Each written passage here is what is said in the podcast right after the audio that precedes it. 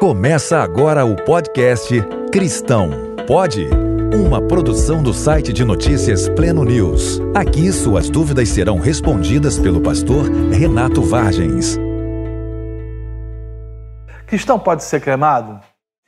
Ah, vamos olhar para a história de Israel e, e para os primeiros cristãos. Né?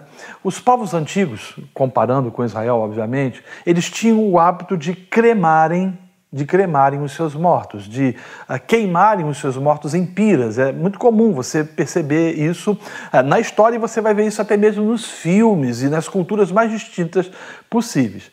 A cultura judaico-cristã, ela sempre trouxe a perspectiva do enterrar.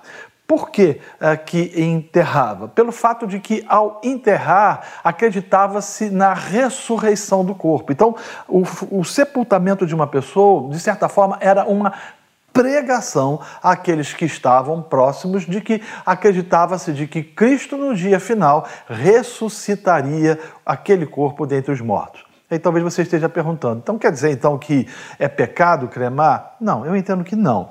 Eu entendo que isso está no campo da pessoalidade.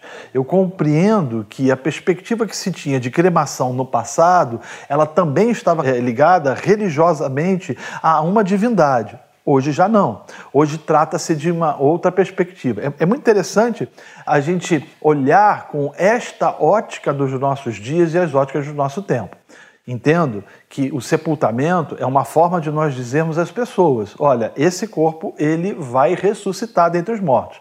Mas também entendo que nada hoje fere efetivamente o desejo de alguém, ou possa impedir o desejo de alguém efetivamente de cremar o corpo de um ente querido, ah, visto que isso não está mais relacionado às divindades do passado.